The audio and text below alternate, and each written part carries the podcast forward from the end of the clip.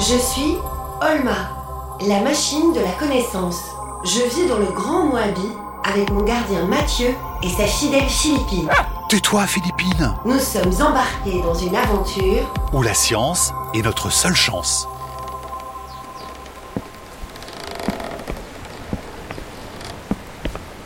Alors là, les amis, c'est les moments où il faut faire attention parce qu'il ne faut pas glisser.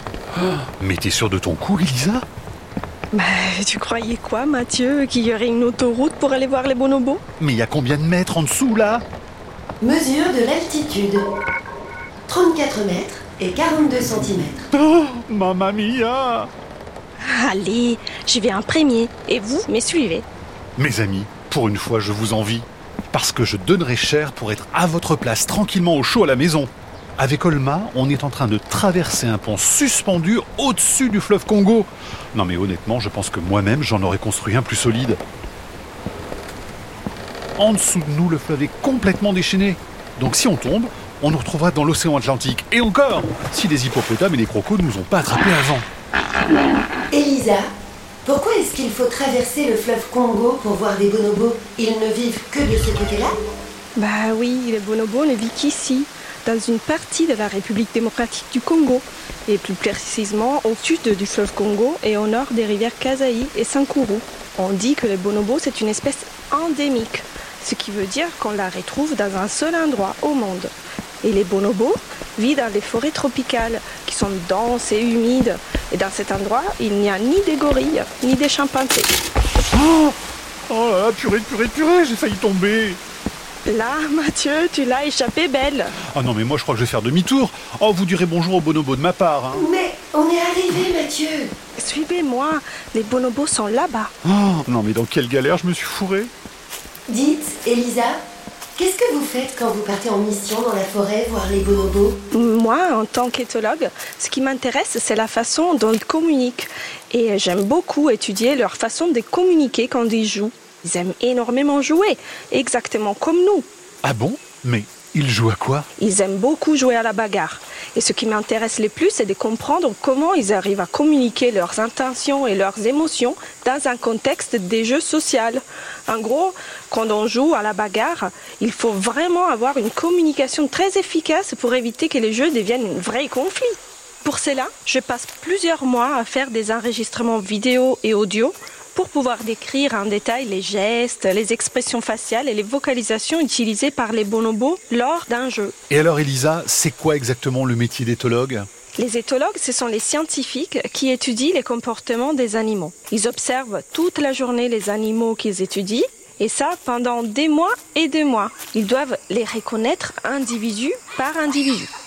Tiens, j'entends quelque chose. Regarde, Olma, on est arrivé. Oh, des chimpanzés Alors là, pas du tout. Mais non, Olma, regarde mieux. C'est un bonobo. Il n'y a pas de chimpanzés ici. Oh oui, pardon. Mais t'inquiète pas, tu n'es pas la seule à t'être trompée. Figure-toi que jusqu'en 1929, on ne savait même pas que les bonobos existaient. Les bonobos est la dernière espèce de grands singes à avoir été découverte. Et ça, dans un musée en Belgique, où les chercheurs étaient en train d'étudier des ossements qui étaient classés comme appartenant à des chimpanzés. Mais en réalité, il s'agissait des ossements des bonobos. Bon, c'est vrai que bon, moi j'ai tout de suite vu la différence parce que j'ai l'œil. Mais pour quelqu'un qui n'y connaît rien, les chimpanzés et les bonobos, c'est pareil. Et en effet, bonobos et chimpanzés se ressemblent beaucoup. Il a fallu longtemps pour déterminer avec certitude qu'il s'agissait des deux espèces différentes. Mais ils se ressemblent tellement qu'ils doivent avoir un ancêtre commun très proche. Au début, les bonobos et les chimpanzés n'est formé qu'une seule et même espèce. Mais vu que leur population a été séparée par le fleuve Congo environ il y a 2 millions d'années, à partir de ces moments-là, les deux groupes ont évolué chacun de leur côté, formant au fil du temps deux espèces distinctes. Pantroglodites, qui est le nom scientifique du chimpanzé, et Pampaniscus, qui est le nom scientifique du bonobo. Tous les deux s'appellent Pan. Tu vois, ils ont le même nom de famille, qui est Pan. Et cela veut dire qu'ils sont deux espèces très très proches. Et en plus, si tu veux les savoir, les bonobos et les chimpanzés sont au même degré les deux espèces les plus proches de l'homme. Ils sont nos cousins. Nous, les bonobos et les chimpanzés, avons un ancêtre commun, disons une sorte de papy et mamie, qui ont vécu en Afrique il y a 7 millions d'années. Mais alors Elisa, comment on fait pour différencier un chimpanzé d'un bonobo? Bah, euh, disons que quand ils sont petits, c'est plus facile. Les chimpanzés naissent avec les visages, les mains et les pieds qui sont roses. Les bonobos, de leur côté, ils naissent avec les visages, les mains et les pieds qui sont noirs. Quand ils grandissent, c'est vrai, les différences sont plus subtiles pour ceux qui n'ont pas l'habitude de voir des bonobos ou des chimpanzés. Donc disons que les bonobos sont plus minces avec des bras et des jambes assez élancés. En plus, les bonobos ont des touffes de poils qui leur couvrent les oreilles et leurs lèvres sont toutes rouges. Est-ce qu'on peut les voir d'un peu plus près? Oui, oui, on va s'approcher doucement. Mais il ne faut surtout pas faire du bruit. Pardon, pardon, pardon. Allô Mathieu, c'était ça. J'ai un message de la plus haute importance. J'ai bu un verre de bière qui sentait l'escargot. Je répète, j'ai bu un verre de bière qui sentait l'escargot. Attends, mais c'était pas plutôt j'ai vu la reine d'Angleterre qui rentrait de Glasgow Le colis est arrivé, Mathieu. Je te rappelle. C'était qui Oh, personne, Holman, rien d'important. Hey, regardez celui-là, il est allé cueillir une banane. Oui, les bonobos, ils adorent tous les fruits, mais ils mangent aussi des feuilles, des tiges, des fleurs, des graines, des racines et de l'herbe. Donc, ils ont un régime alimentaire assez varié. Et en plus, les régimes alimentaires des bonobos comportent aussi des produits d'origine animale, des vers, des insectes, du miel, et ils arrivent même à chasser des petits mammifères. Les bonobos consacrent presque la moitié de leur journée à chercher de la nourriture et à la consommer. Et à quoi est-ce qu'ils jouent? Ils ont l'air de bien s'amuser tous ensemble. Oui, c'est vrai, les bonobos jouent beaucoup, même à l'âge adulte. Et ça, c'est une grosse différence avec les chimpanzés, qui jouent beaucoup moins. Les bonobos et les chimpanzés vivent dans des groupes sociaux où il y a beaucoup de femelles et beaucoup de mâles adultes, plus les jeunes. Et autour de l'âge de 8-10 ans, ce sont les femelles bonobos et les femelles chimpanzés qui quittent les groupes où elles sont nées. Et elles vont vivre dans un autre endroit et dans une autre communauté. Et les mâles, eux, ils ne partent pas? Donc les mâles bonobos et les mâles chimpanzés, de leur côté, ils vont rester toute leur vie dans les groupes où ils sont nés. Mais euh, il y a une grosse différence entre les deux espèces, parce que chez les chimpanzés, ce sont les mâles qui dirigent les groupes. Et pas chez les bonobos? Chez les bonobos, ce sont les femelles qui sont dominantes. Et cela est possible parce qu'elles sont copines. Elles sont vraiment très très copines et elles s'entraident tout le temps. Et ce phénomène est unique en son genre chez les grands singes. En plus, les bonobos n'aiment pas trop se bagarrer et ils ont une façon très particulière d'éviter les bagarres.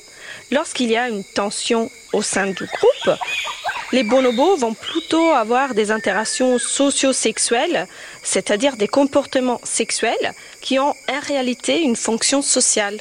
Ça veut dire que les bonobos, Elisa, se font de gros câlins pour faire la paix? Oui, oui, on peut dire comme ça, pour éviter les conflits, pour faire la paix après une bagarre, pour se rassurer s'ils sont stressés, pour jouer, pour faire connaissance, pour renforcer les liens sociaux. Et vu qu'il s'agit de comportements sexuels qui jouent un rôle social, ce type d'interaction est utilisé entre mâles et femelles, entre mâles, entre femelles, les jeunes, les vieux, tout le monde. Donc tout le monde s'aime chez les bonobos Bah oui. Elisa, la déforestation, est-ce qu'elle menace aussi les bonobos? Bah, malheureusement, c'est le cas. Comme les autres espèces de grands singes, les bonobos sont menacés et sont en voie de disparition.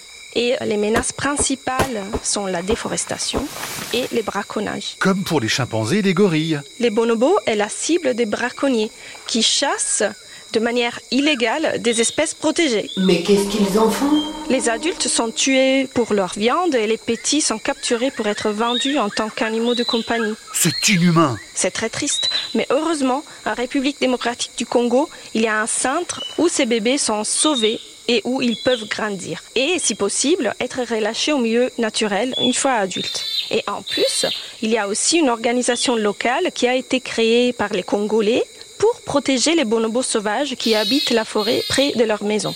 Donc, il y a des gens sur place qui les aident. C'est quand même rassurant.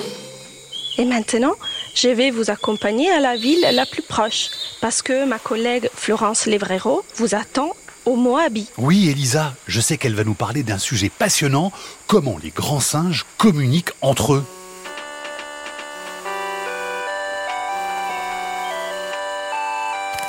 Allô? Mathieu, Allô? C'est encore moi. Il faut que vous reveniez, et vite! Mais qu'est-ce qui se passe, Tessa? Il y a Patricia Mertens de Clerc, avec une tronçonneuse et... Oh, Oh non, nom d'un poulet sénégalais au beurre de cacahuète. Elle commence à découper le Moabi. Oh non, catastrophe. Non, Tessa, fais tout ce que tu peux pour l'empêcher de toucher au Moabi. Et nous, on fonce. Qu'est-ce qui se passe, Mathieu? Vite, Olma Notre maison a besoin de nous.